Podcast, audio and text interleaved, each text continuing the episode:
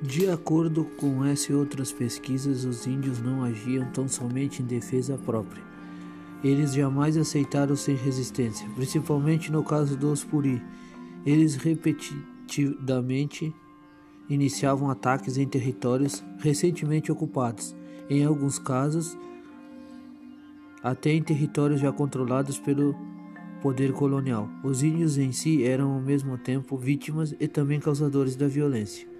A resistência indígena dava-se pelas fugas dos aldeamentos missionários e de outros tipos de cativeiro, pela defesa das aldeias contra os bandeirantes, por ataques a viras e fazendo pela colaboração com o europeu, bem como pelo suicídio, quando os mesmos eram presos. A resistência era intensa, sobretudo por causa das conquistas no interior do país que buscavam metais preciosos ou expandiam suas fazendas, fazendo suas conquistas através da violência.